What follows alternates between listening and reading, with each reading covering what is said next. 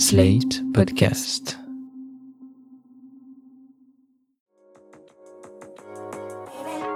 Il y a beaucoup de petits ou de gros mots sur lesquels on n'ose pas toujours mettre des mots. Parce que c'est intime, parce qu'on pense que c'est un peu sale, parce qu'on a peur du regard de l'autre, professionnel ou pas. Bénin, ils gâchent un peu la vie. Plus grave, ils peuvent évoluer en maladie à surveiller. Ces questions gênantes, vous nous les envoyez et c'est nous qui les posons à votre place à des médecins qualifiés. Questions gênantes, proposées par l'application Livy, le centre de santé digitale qui vous permet de consulter un médecin en téléconsultation.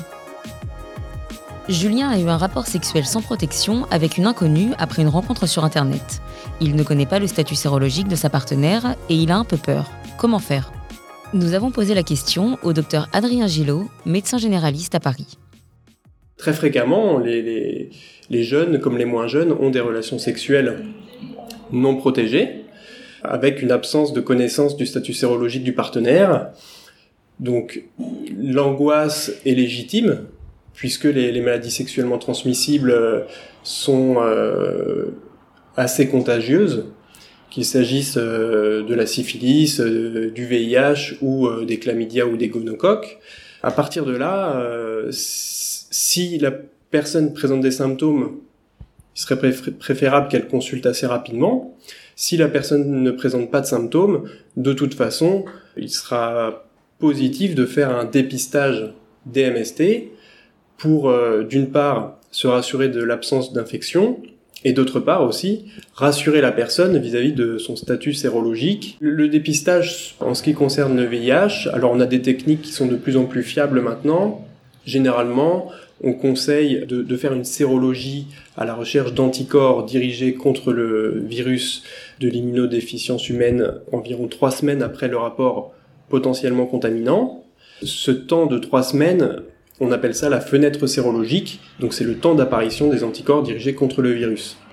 Donc les tests euh, consistent en une prise de sang, à la recherche généralement et principalement de la syphilis, de l'hépatite B, de l'hépatite C et du VIH, auquel s'ajoute un test par PCR à la recherche directement des agents pathogènes comme le chlamydia ou le gonocoque, qui peuvent être réalisés selon euh, plusieurs techniques, soit sur un prélèvement urinaire, principalement chez l'homme, ou alors un prélèvement vaginal ou un auto-prélèvement vaginal chez la femme.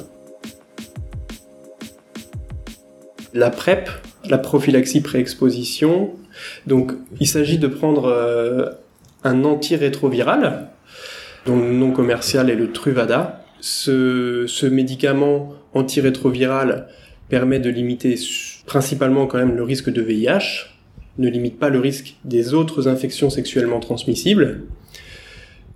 Il peut être pris de différentes manières, soit quotidiennement, soit avant un rapport sexuel. Si le partenaire est supposé être positif au VIH, le, risque de contamination est quand même euh, très limité.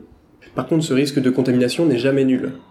Donc c'est important de, malgré tout, euh, en l'absence euh, de connaissance du statut sérologique du partenaire, de se protéger par les seuls moyens de protection des MST, à savoir le préservatif, qu'il soit féminin ou masculin. Le TPE, donc le traitement post-exposition, s'adresse principalement à une personne qui vient de prendre un risque concernant le VIH, à savoir soit une rupture ou un oubli de préservatif, soit le partage ou la réutilisation de seringues pour les personnes éventuellement qui sont amenées à consommer des drogues en intraveineuse.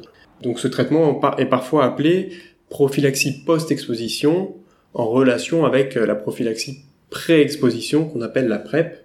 Et donc c'est un traitement qui doit être pris au mieux dans les 4 heures qui suivent une prise de risque et au plus tard dans les 48 heures.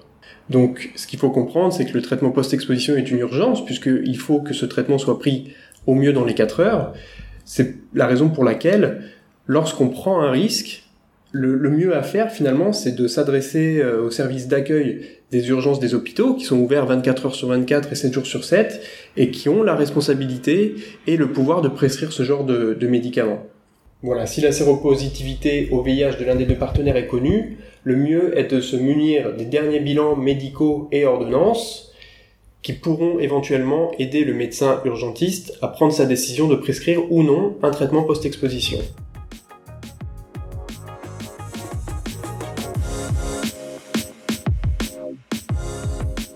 C'était Question Gênante, le podcast qui consulte à votre place, proposé par Livy, le centre de santé digital qui vous permet de consulter un médecin en téléconsultation et produit par Slate.fr. Retrouvez-nous sur Slate.fr ou votre application de podcast préférée. Si ce programme vous a plu, laissez un commentaire ou mieux, mettez-nous 5 étoiles.